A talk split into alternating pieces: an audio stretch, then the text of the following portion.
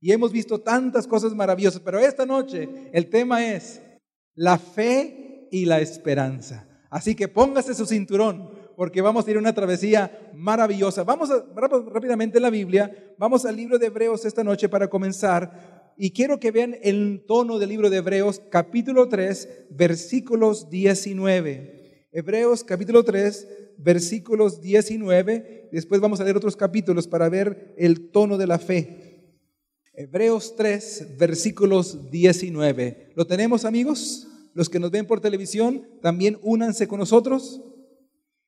Y vemos que no pudieron entrar, y aquí se refiere a la tierra prometida, no pudieron entrar a causa de algo.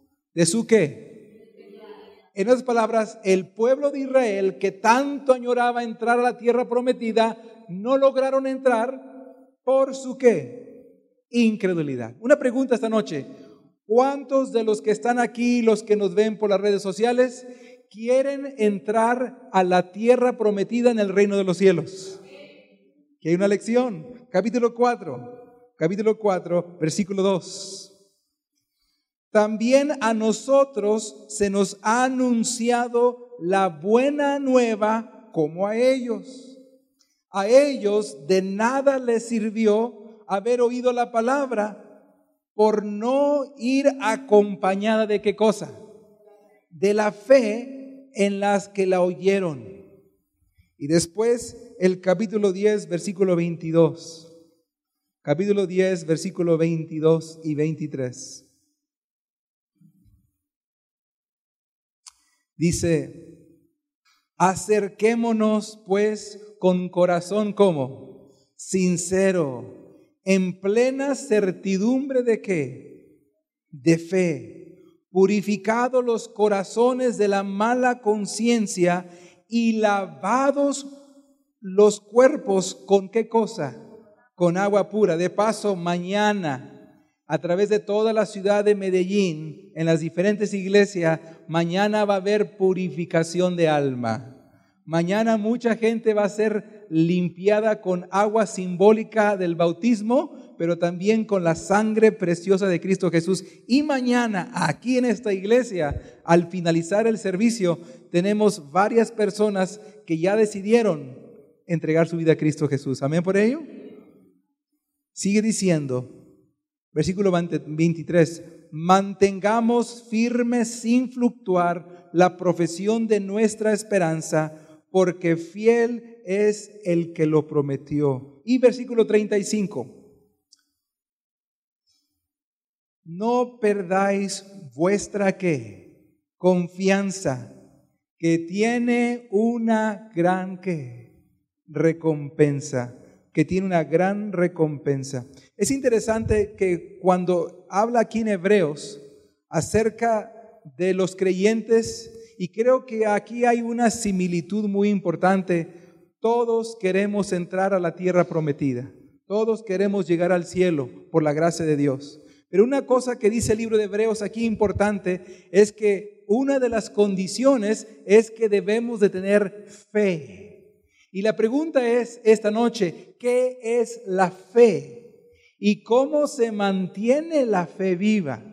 Entonces, una de las, de las razones que dice aquí que debemos tener fe es porque la fe es la que es el vehículo que hace lo siguiente. ¿Dónde está esta noche Cristo Jesús? ¿Dónde está ahorita Él? En el santuario que celestial. Él está abogando, intercediendo por quién. Y cuando diga, diga, está abogando por mí. ¿Por quién está abogando? Por mí.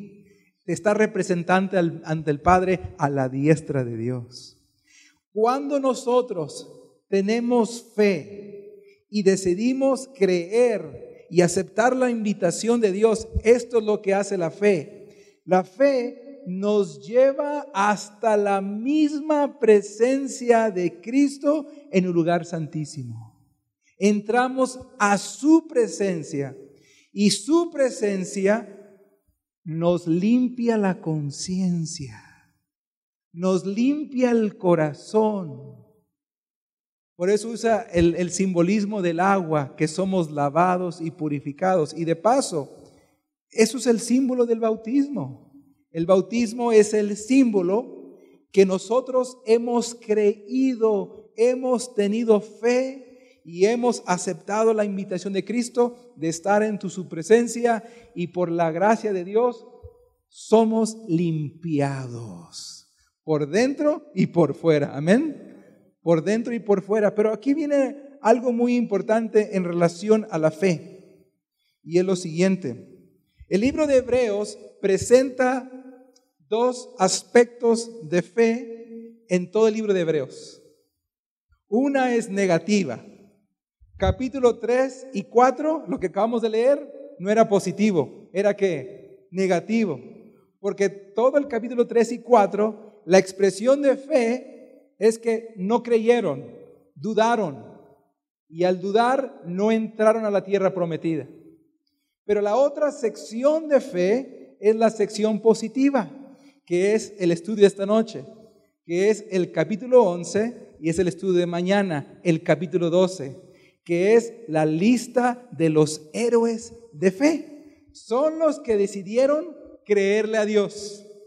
Y por lo tanto, son los que van, los que entraron a la tierra prometida y los que van a entrar a la tierra prometida. Entonces, esas dos divisiones son muy importantes, pero comencemos con el pueblo de Israel. Comencemos con el pueblo de Israel. Número uno, el pueblo de Israel, cuando estaban a punto de entrar a la tierra prometida, ellos decidieron consultar con Moisés si podían contratar a doce espías Moisés consultó con Dios, dijo Dios, ok, está bien. Yo entiendo que su fe no es muy fuerte ahorita, porque déjenme decirles que tenemos un Dios que es muy considerado de nosotros. Amén. Él sabe dónde estamos en nuestro caminar de fe. Dijo, ok, está bien, quieren mandar dos espías para confirmar lo que ya les dije. Ok, y ahí van los dos espías entran a la tierra prometida y óigame, se traen unas guanábanas. Bueno, no había guanábanas, se traen unas, un fruto de la tierra, una fruta inmensa, jugosa, con racimos enormes. Vienen cargándola, han probado el fruto de que cuando Dios dice algo, es verdadero. Así que cuando llegaron, diez de ellos dijeron, sí, la tierra es buena.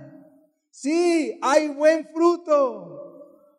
Pero, ¿usted ha usado esa palabra anteriormente? Pero, pero hay un problema. Hay gigantes en la tierra. Y nosotros somos como langostas. Somos como animalitos delante de la presencia de ellos. Es incapaz, es imposible que nosotros podamos tomar la tierra. Así que ellos decidieron dudar y ser incrédulos a lo que Dios había dicho. A tal punto que hasta se ellos hicieron un trabajo político de nombrar a su propio líder y para que ese líder fuera el que los guiara. Pero a Dios no le gustó eso. Así que Dios por esta incredulidad que ya tenían por 40 años, no entraron a la tierra prometida. Ese es el ejemplo del pueblo de Israel. Pero hay algo que quisiera que consideremos esta noche en relación a esto. Y aquí lo voy a poner en la pantalla. Dos aspectos de fe muy importantes que tenemos que entender en Hebreos capítulo 11. Y esto lo vamos a leer juntos. Número uno, que necesitamos entender, muy importante. Número uno, Dios no nos pide que tengamos fe ciegamente. Vamos a repetir todos juntos. Dios no nos pide que tengamos fe, ciegamente. En dos palabras, cuando Dios te pide hacer algo, no te pide que lo hagas ciegamente siempre te da evidencias. Y eso es muy bueno. Porque las evidencias que Dios usa son las cosas que ha hecho en el pasado. Por, ejemplo, el pueblo de Israel.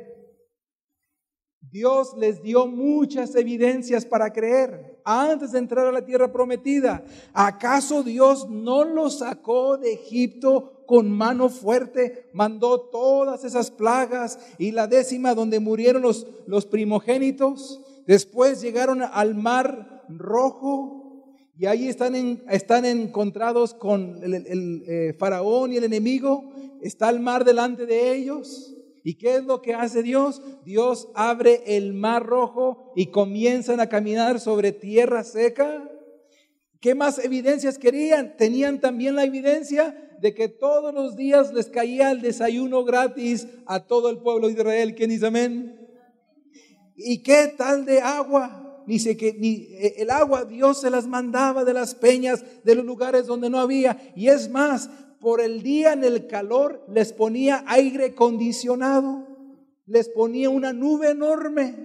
Y es más, ni siquiera necesitaban un GPS, un GPS, porque el GPS era la nube que cuando se tenía la nube, la nube se paraban. Si la nube avanzaba, ellos seguían la dirección de Dios. Y para el frío, en la noche había una columna de fuego que se manifestaba, que era la presencia de Dios.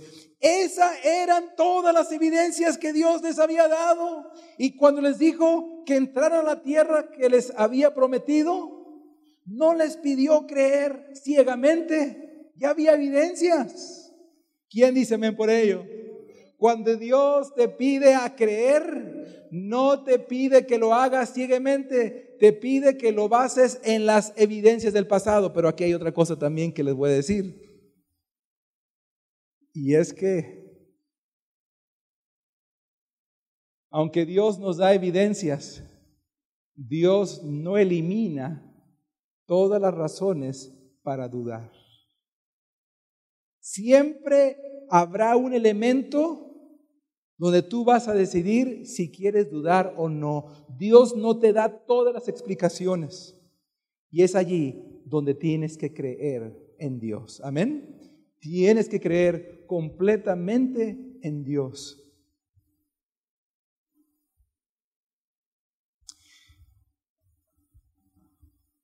Vamos a Hebreos capítulo 11, versículo 1.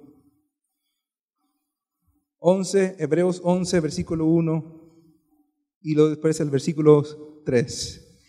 Es pues que la fe, la certeza de lo que, perdón, ese no es el texto, eh, lo estoy leyendo aquí de mi Biblia, lo estoy leyendo aquí del libro de Hebreos capítulo 11. Es pues la que, la fe, la certeza de lo que espera, la convicción de lo que no sé qué, no se ve. Versículo 3. Por la fe comprendemos que el universo fue hecho por qué cosa? Por la palabra de Dios.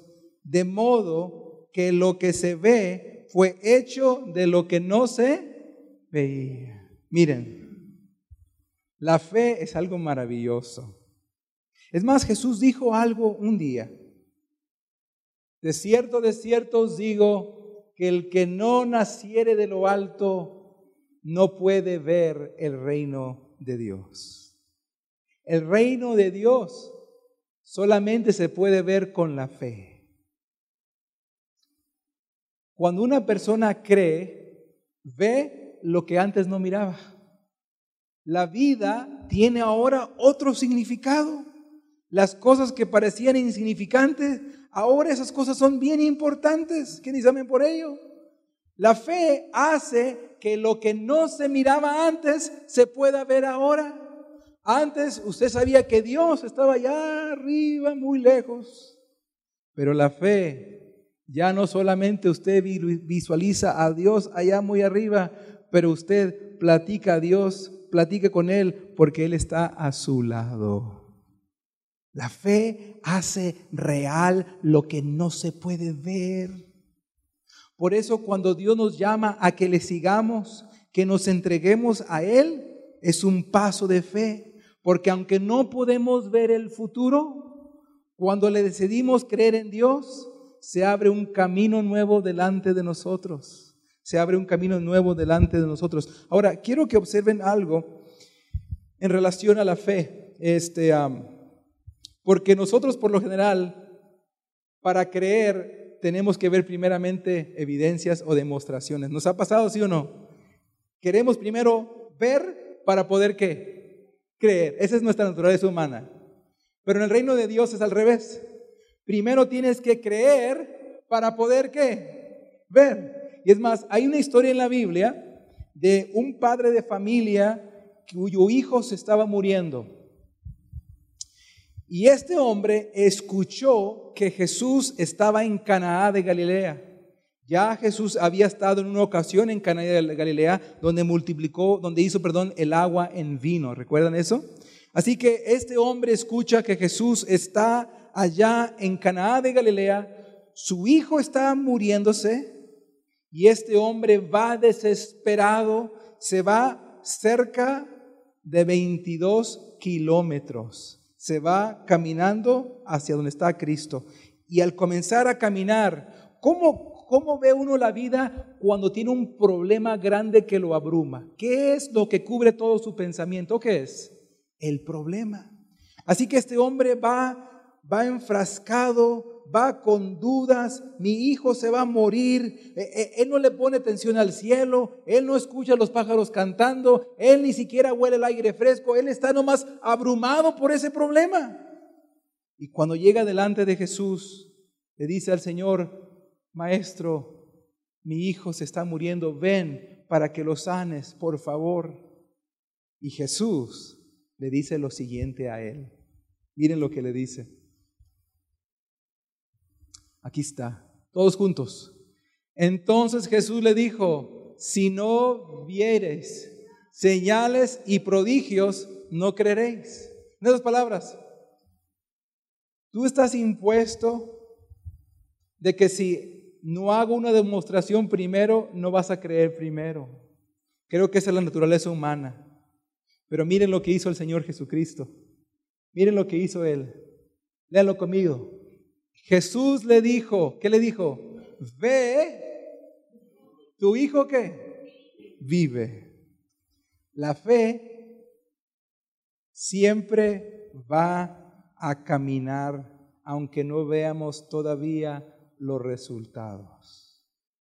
Ve, tu hijo vive.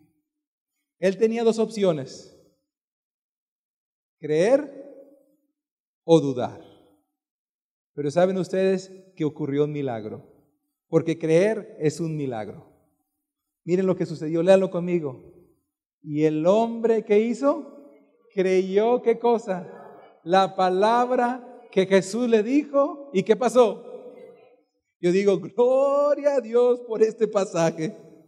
Este hombre, ¿cómo sabía que su hijo realmente iba a vivir? ¿Qué demostración tenía él de que su hijo iba a vivir? Solamente había unas evidencias. Las evidencias que había es que este hombre venía de Capernaum. Y en Capernaum Jesús había hecho muchísimos milagros. Si Jesús lo hizo por él, seguramente también lo hará por mí.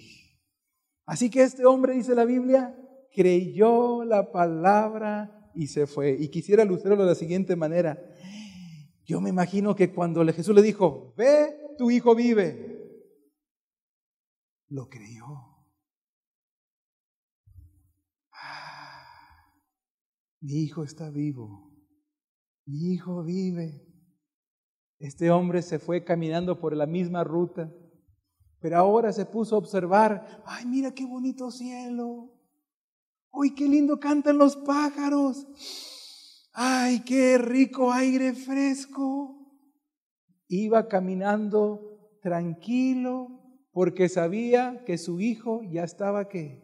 vivo. No había redes sociales, pastor, en aquel día para confirmar esto. Solo dice la Biblia que cuando llegó allá, cuando llegó allá, salen los siervos y le dicen, tu hijo, las mismas palabras de Jesús tu hijo vive. Y este hombre no preguntó, ¿y cómo sanó? No, este hombre preguntó, ¿a qué hora sanó? Quiero saber a qué hora sanó. Pues ayer como a la una de la tarde. Y entendió que era la misma hora que Jesús le había dicho, ve, tu hijo vive. ¿Saben que hace, hace como unos, yo diría unos cuatro años atrás, yo tuve un incidente que, que me probó. Yo comencé mi ministerio en el estado de Washington State. Había un grupo de jóvenes allí motivados en la fe, que ayudaban en el Evangelio. Eran jóvenes activos, Carolina y Tobías. Ellos más tarde se casaron, tuvieron hijos. Ya después ah, sé de ellos por el Facebook, porque son mis amigos de Facebook y me tocó ver jóvenes y ahora ya han pasado más de 22 años. Eh, pero hace como unos tres años atrás, tres por ahí, yo miraba que constantemente Carolina y Tobías ponían en el Facebook y ponían esta, ponían, por favor oren por Nico, por favor oren por Nico, por favor oren por Nico. Su hijo Nico tenía leucemia y le habían hecho ya por más de dos años tantas intervenciones. Es más, le hicieron un trasplante de médula y no funcionó. Básicamente ellos estaban bien desesperados. Yo iba a ir para allá, yo iba a ir para allá porque iba a ir a bautizar, no, iba a ir a hacer una dedicación de, de mi sobrina. Y este, pero antes de ir para allá, me puse a orar por, por esta pareja y por Nico. Dije, Señor, ¿qué vas a hacer con estos jóvenes? ¿Qué van a hacer con su niño? Y hermanos, no van a creerlo. Esa mañana, cuando terminé de orar, yo en mi tableta tengo una sección cuando abro mi, mi programa de Biblia y todo lo demás. Hay un pensamiento que sale cada día. Y el pensamiento que yo terminé de orar por ellos el pensamiento que salió era una foto y salía el versículo este que decía, ve tu hijo vive. Y eso me impactó tanto. Todo lo que hice es, le tomé una copia al cuadro con el versículo. Llegué a Washington y le dije a, a mi cuñado, le dije, quiero ir a visitar a Carolina y a Tobías. Quiero ir a visitarlos. Y cuando llegué allá, en cuanto me vieron, se soltaron a llorar desesperadamente, como cuando uno ve a un amigo querido, se soltaron a llorar desesperadamente. Y ahí me dijo a Tobías, pastor, ayer renuncié a mi trabajo porque tengo ataques de ansiedad, estoy tan desesperado por lo de mi hijo que ya no puedo funcionar. Y por lo menos quiero pasar ese tiempo que me queda con él. Y ahí comenzó a sacar, a sacar todo su... Y yo les dije lo siguiente, Carolina y Tobías, yo no sé qué va a hacer Dios con ustedes, pero lo único que yo les quiero decir es lo siguiente. La semana pasada, cuando estuvimos orando por ustedes, hubo un pasaje que me impactó mucho y la única impresión que yo tengo que Dios me indicó es que les enseñara esto. Yo no dije nada, saqué mi teléfono y le hice así. Y decía, ve, tu hijo vive. Hermanos, allí los dos lloraron y lloraron y lloraron. Y dije, yo no sé qué va a hacer Dios, pero vamos a reclamar esta promesa, ve, tu hijo vive. Hermanos, quiero decirles que Dios hizo un milagro. Ahí tengo yo el texto eh, en el Facebook que pusieron, un milagro ha ocurrido. Amén. La fe es lo que hace. Bueno, creo que me voy a adelantar porque el tiempo nos ganó. Pero quiero llegar a la parte crucial de este estudio de esta noche en relación a la fe. Déjenme dar aquí. Me voy a brincar esta parte de aquí por el tiempo. Ok, creo que es, a ver, este es el que quería, no, creo que se fue muy adelante. A ver, ahorita lo, ya estoy llegando, perdóname, ya estoy llegando. No quiero que vean las evidencias, porque van a llegar a la conclusión. Aquí está. El libro de Hebreos, capítulo 11, que es la lista de la fe. Esto es, esto es fascinante. El libro de 11, que es la lista de la fe, tiene una escala de descenso y de declive. Es decir, comienza con Abraham, comienza con su hijo, comienza con, con Enoch y, así se va la lista, ¿verdad? Con Moisés. Pero llega, cuando va la lista de la fe, cuando va la lista de fe, llega a un punto clímax, a un punto culminante y de allí la lista de la fe va así, para abajo, porque de allí en adelante no los nombra por nombre. No, es más, dice, bueno, ya no tengo tiempo ni de hablarles de Sansón, no tengo tiempo de hablarles de esto, ya es de declive. La pregunta es, ¿cuál es el punto clímax de la lista de los héroes de la fe? ¿Quieren saber? Ok, aquí está. Léanlo conmigo. Por la fe pasaron qué cosa? El mar rojo como por tierra seca. E intentando los egipcios hacer lo mismo, fueron qué? Ahogados. Por la fe cayeron los muros de qué? De Jericó, después de rodearlos, ¿cuántos? Aquí está a punto de llegar al clímax. ¿Qué debería de seguir después de la caída de Jericó? ¿Qué es lo que hace el pueblo de Israel después de la caída de Jericó? ¿A dónde entran?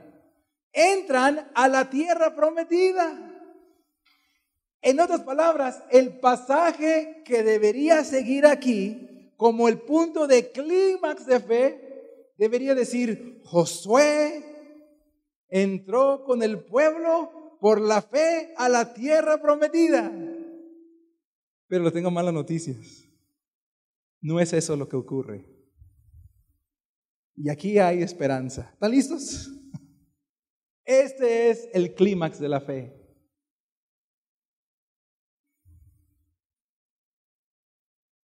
Todos juntos. Por la fe, Raab, ¿la qué? ¿Qué es una ramera? Una prostituta. Por la fe, la Raab, la ramera, no pereció juntamente con los desobedientes, habiendo recibido a los espías en paz. ¿Saben ustedes cuál es el punto de clímax de fe en el libro de Hebreos? Es Raab la prostituta. Ella es el máximo ejemplo de fe. ¿Qué?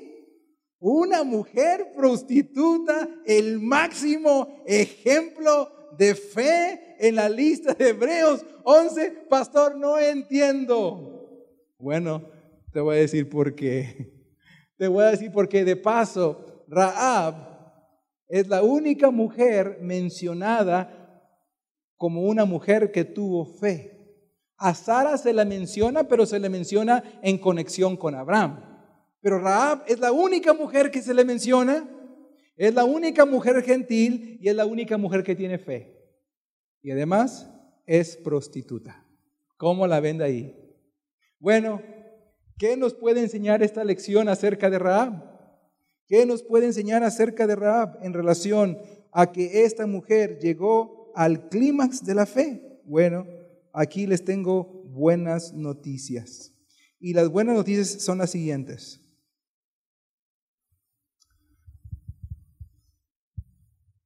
¿Por qué tuvo fe? ¿Por qué su fe es el clímax? Aquí está. Léanlo conmigo. Miren lo que ella dice. Todos juntos. Bueno, es Hebreos 11.1. Es pues que la fe, la certeza de lo que espera, la convicción de lo que no sé qué, no se ve. Aquí está la razón. Léalo conmigo. Este es Raab hablando, ¿ok? Todos juntos. Sé que Jehová os ha dado esta tierra. Que, perdón, ¿qué dijeron los qué dijeron los, los, diez espías acerca de, de, que, de la tierra prometida? De que no iban a qué? A poder entrar porque había muchos que. Ahora, noten a una gentil mujer prostituta que no es del pueblo de Israel, miren con qué convicción responde ella. Sé, no dice, a lo mejor, ¿qué dijo ella? Sé que Jehová os ha dado esta tierra porque el temor de vosotros ha caído sobre nosotros y todos los moradores del país ya han desmayado por causa de vosotros. Porque hemos oído, noten esto, ¿hemos qué? No dijo ella, hemos visto, dijo, hemos oído que Jehová hizo secar las aguas del mar rojo delante de vosotros cuando salisteis de Egipto y lo que habéis hecho a los dos reyes de los amorreos que estaban al otro lado del Jordán, a Seón y a Gog, a Og, y a los cuales habéis destruido. Y sigue diciendo, oyendo esto, ha desmayado nuestro corazón, ni ha quedado más aliento en hombre alguno por causa de vosotros porque Jehová vuestro Dios es Dios de arriba en los cielos y abajo en la tierra. ¿Quién dice amén? ¿Cuál es la gran diferencia aquí en la fe de esta mujer prostituta? Porque es el clímax de la fe. Muy fácil. Es que ella no le tocó ver los milagros del Mar Rojo, no le tocó ver la columna de fuego, no le tocó ver la nube que los guiaba, no le tocó ver el maná que caía del cielo, no le tocó ver el agua, no les tocó ver nada de eso, pero lo escuchó y lo creyó. Amén. Por eso dice la Biblia, la Biblia, bienaventurados los que no han visto y han creído. Esta noche yo no he visto, yo no he visto, yo no miré a Cristo morir en la cruz del Calvario. Yo no miré resucitar a Él entre los muertos. Yo no miré sus milagros. Pero ¿saben qué? Yo creo. Yo creo. ¿Y tú crees?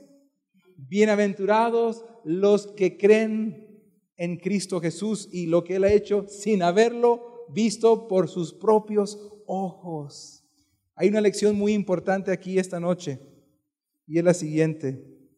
Número uno, si Raab pudo creer, todos pueden creer. Amén.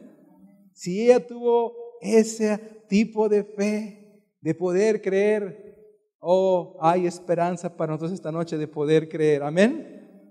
Número dos, la fe de ella, como ya mencionamos, es una fe que está basada en las evidencias del pasado, en las evidencias del pasado.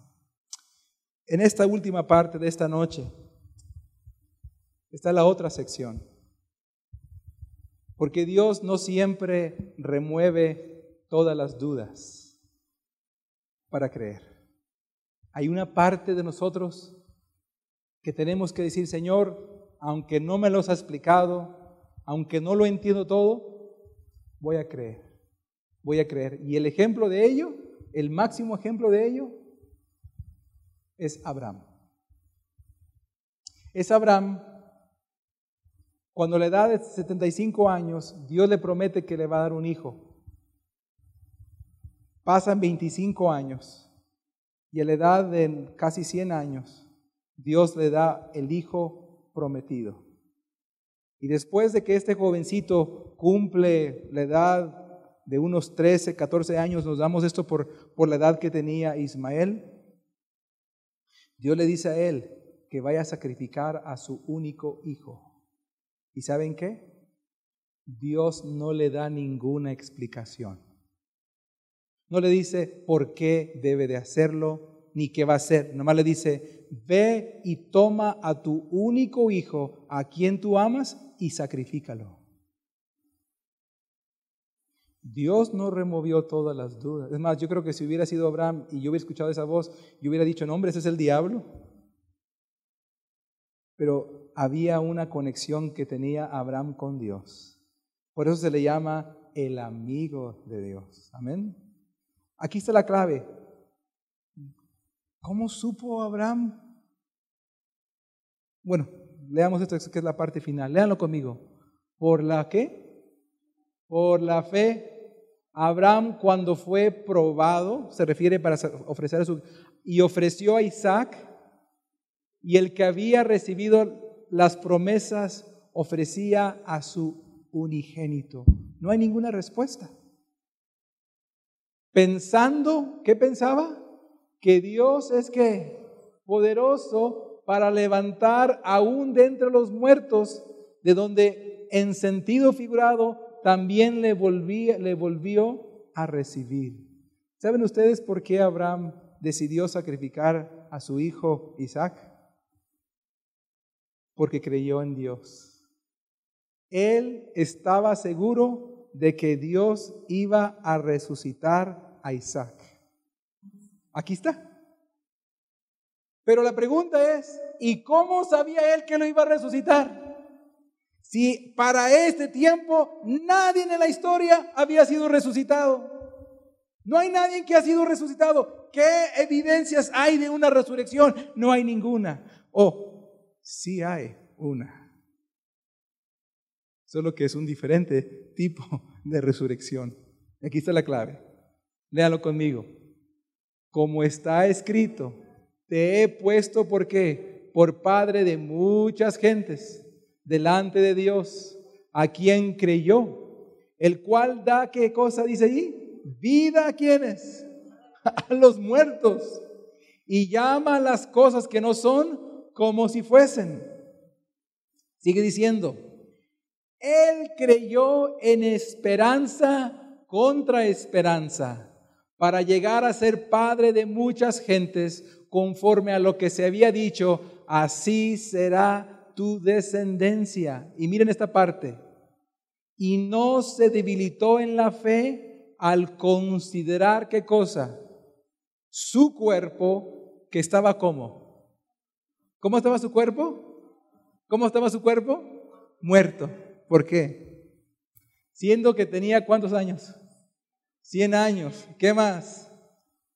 Y la esterilidad de la matriz de Sara. En otras palabras, Dios Nunca nos llama a creer ciegamente, siempre nos da evidencias del pasado. Resulta que el cuerpo de Abraham estaba como quien dice muerto. Dar a un hijo a los 100 años de edad, él consideraba su cuerpo que muerto.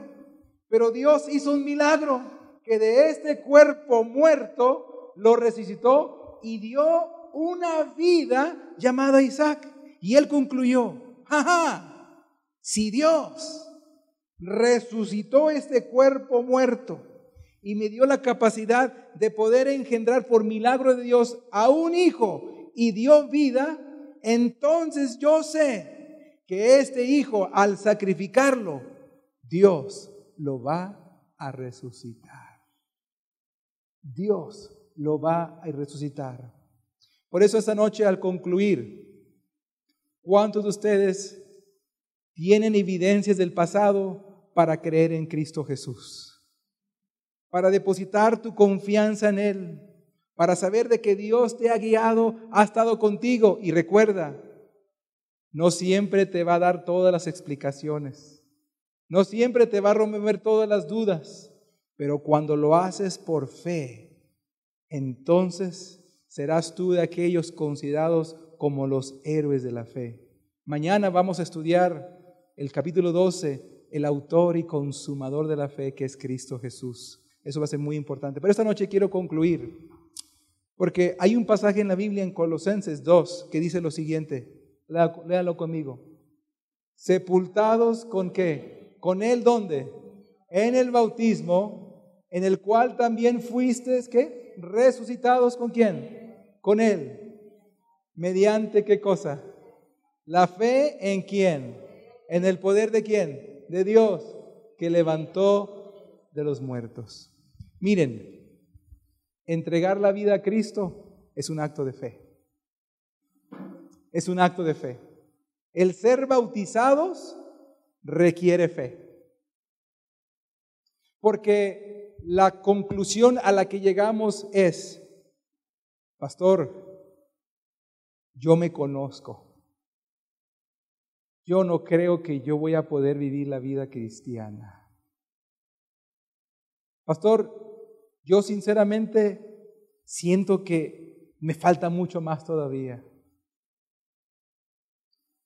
Pero de acuerdo a la Biblia, el bautismo, la entrega a Dios, no está basada en el poder tuyo, está basada en el poder de Dios. Está basada en lo que Dios es capaz de hacer. Por eso dice aquí, mediante la fe, no tuya en lo que tú puedes lograr, pero mediante la fe en el poder de Dios. Yo Fui bautizado, yo entré a la iglesia, teníamos como unos meses de haber conocido el Evangelio allá en San Diego, California. Yo tenía 10 años. ¿Cuánto sabía yo a los 10 años? No sabía casi nada. Pero un día se hizo un llamado, escuché ese llamado, lo hice por fe y por la gracia de Dios. Si les digo cuántos años tengo de bautizado, van a decir cuántos años tengo ya de edad, ¿verdad? Así que no les digo. Pero una cosa les digo, estoy aquí por la gracia de Dios. Tengo, tengo, recuerdo cuando estaba en Texas, estábamos dando una campaña, Pastor Ezequiel, allá en la ciudad de Dallas. Y el pastor de la iglesia, como no tenían una iglesia fija, bueno, sí tenían una iglesia fija, pero era muy pequeña, quisieron hacerlo en el gimnasio de la escuela adventista en Dallas. El sábado a la mañana me tocó predicar en la iglesia y en la noche comenzaban las semanas de evangelismo. Esa mañana, cuando me tocó predicar, animar a la iglesia para que viniera a la campaña y trajera a sus amigos, había un joven que estaba sentado en la mera banca de atrás y yo lo miraba que tenía, estaba así, así estaba observando. Y usted miraba que estaba absorbiendo como una esponja. Me llamó la atención. Cuando terminamos, me le acerqué y le dije, ¿cómo te llamas?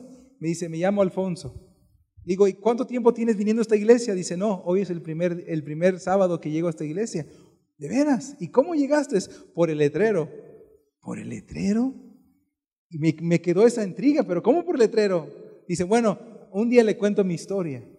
Y dije, bueno, has llegado un buen momento porque esta noche comenzamos una serie de campañas evangelísticas. En aquellos tiempos, pastor José, mis campañas duraban un mes pero eran solamente los miércoles, viernes y sábado, por todo un mes. Y este joven Alfonso llegó a las conferencias, llegó noche tras noche, y una de las noches decidí ir a visitarlo, decidí ir a darle una vuelta. Llegué a su casa, tenía su dirección, se sorprendí que había llegado, dice, pastor, ¿qué anda haciendo aquí? Vengo a visitarte, Alfonso. Pásale, entré, no había muebles, pero sí había botellas de alcohol, de cerveza por todas partes. Y esto fue lo que me dijo, ni crea que me voy a bautizar, ¿eh? Digo, Alfonso, yo no, yo vine solamente a orar contigo. Bueno, nomás le decía. Bueno, hermanos, me contó su historia. Alfonso era un joven que estaba metido en el alcohol, metido en las drogas, había perdido trabajo tras trabajo, tras trabajo, tras trabajo. Realmente su vida era inestable, pero estaba buscando a Dios. Porque cuando tú buscas a Dios, déjame corregir este pensamiento, no eres tú quien buscas a Dios. Nadie busca a Dios por su propia iniciativa. Es Dios quien obra en ti para que lo busques. Y si estás aquí es porque Dios estado obrando en tu corazón.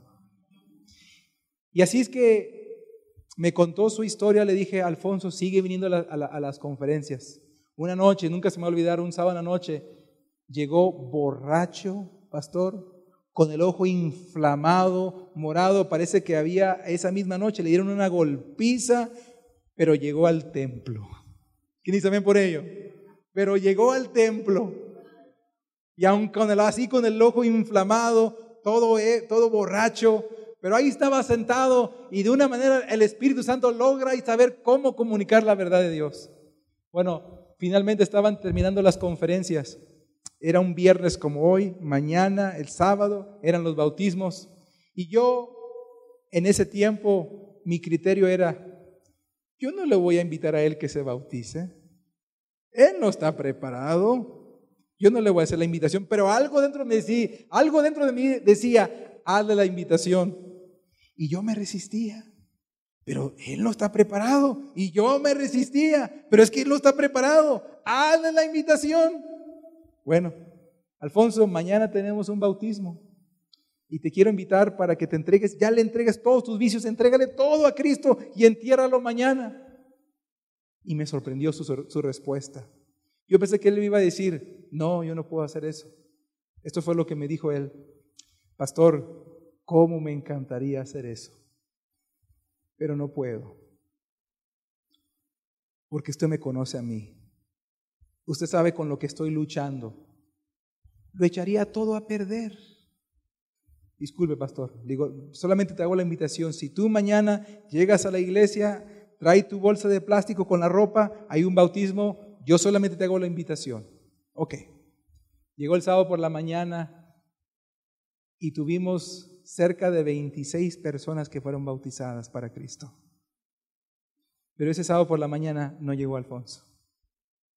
Ya después del bautismo un almuerzo sabroso, comimos todos, la gente se comenzó a ir y ya quedaron pocos. Estaba mi esposa, estaban mis niños pequeños, estaba el pastor de la iglesia, algún otro anciano, un otro diácono. Ya la gente se había ido, estábamos recogiendo.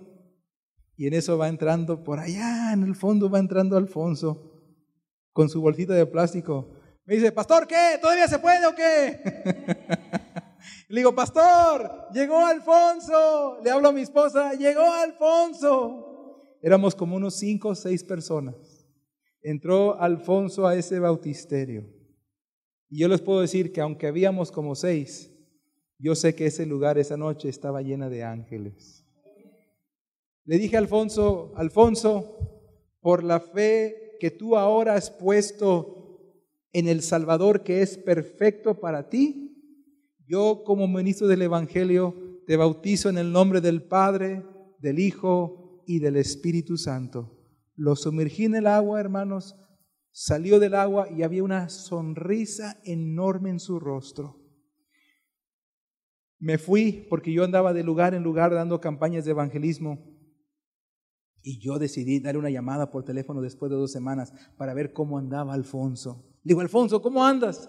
digo, pastor, aquí medio batallando, pero aquí estoy por la fe. Me sigo levantando y aquí estoy yendo. digo, Alfonso, no dejes de ir a la iglesia. No, aquí estoy, pastor. Bueno, hermanos, le perdí la pista yo me vine para Arizona y ya no supe qué habrá pasado con Alfonso después de varios años. Y un día recibo una llamada por teléfono. Era Alfonso. Dice, Pastor Marín, ¿cómo está? Le digo, Alfonso, ¿qué ha sido de tu vida? Dice, pues Pastor, estoy en la iglesia, estoy contento, estoy feliz y le quiero contar la buena noticia. Encontré una novia en la iglesia y me voy a casar. ¿Qué dice amén? Digo, felicidades Alfonso, te vas a casar. Sí, me voy a casar. Pasó el tiempo y a los años después me vuelve a llamar. Dice, ¿qué cree, pastor? Voy a ser papá. Y otro año voy a ser papá. Hermanos, han pasado cerca de 17 años y Alfonso es un fiel miembro de la iglesia adventista del séptimo día. ¿Cómo explican ustedes eso? Lo que hizo Alfonso fue, Dios lo llamó y aunque seguro tenía dudas,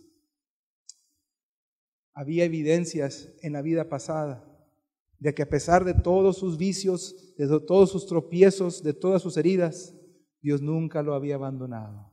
Y si no lo había abandonado, cuando no le había entregado la vida a Él, mucho menos ahora que le pertenecía.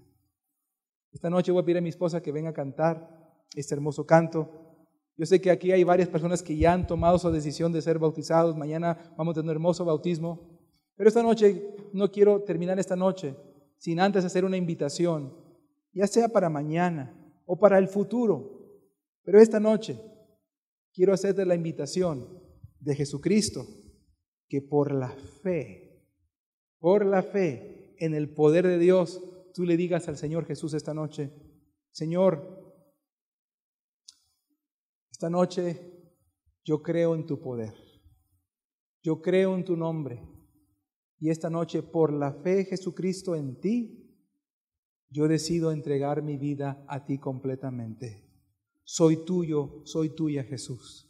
Esta noche vamos a hacer una oración especial por ti. Y voy a pedir al pastor, al presidente de esta asociación, al pastor Ezequiel, que va a venir a tener una oración por ustedes esta noche en forma especial. Por aquellos que nos ven por las redes sociales.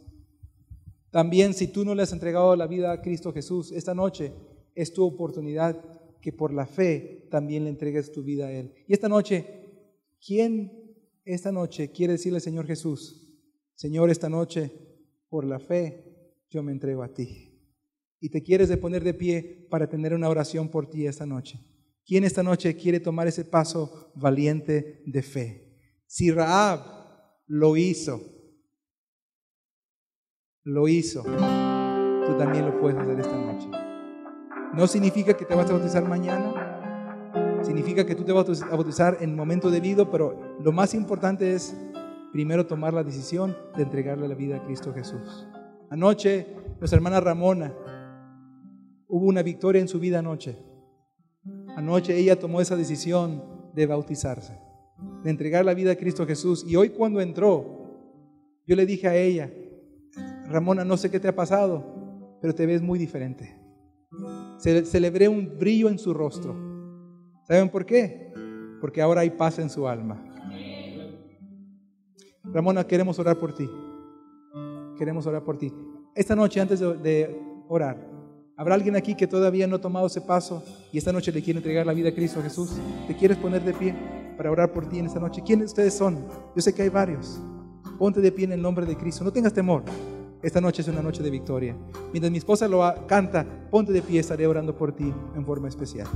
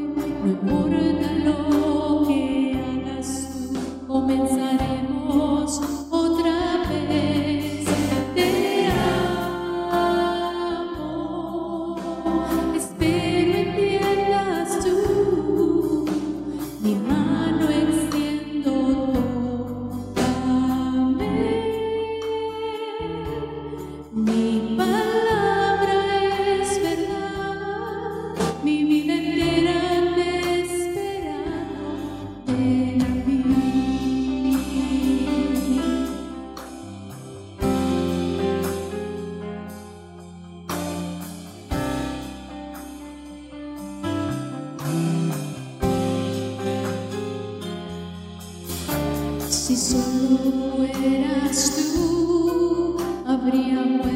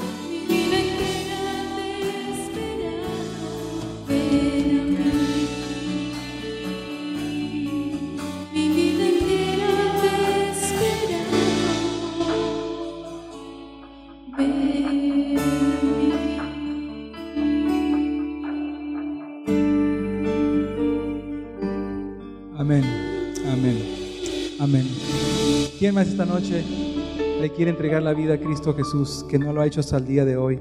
Esta es tu noche de oportunidad.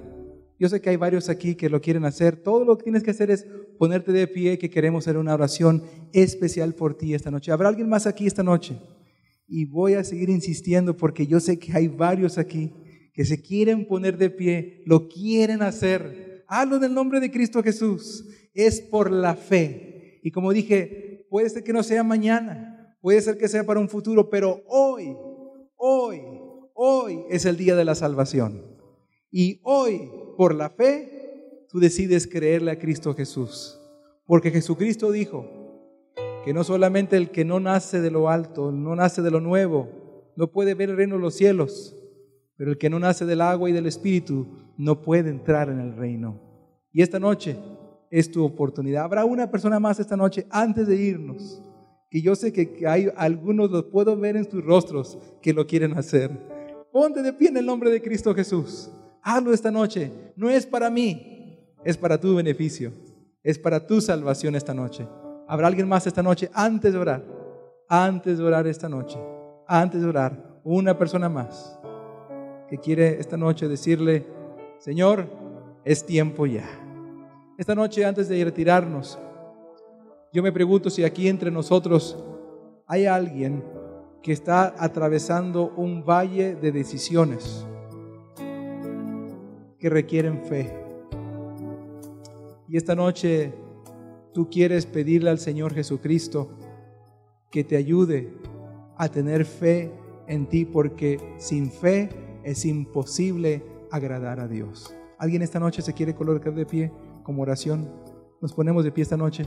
Venga, pastor.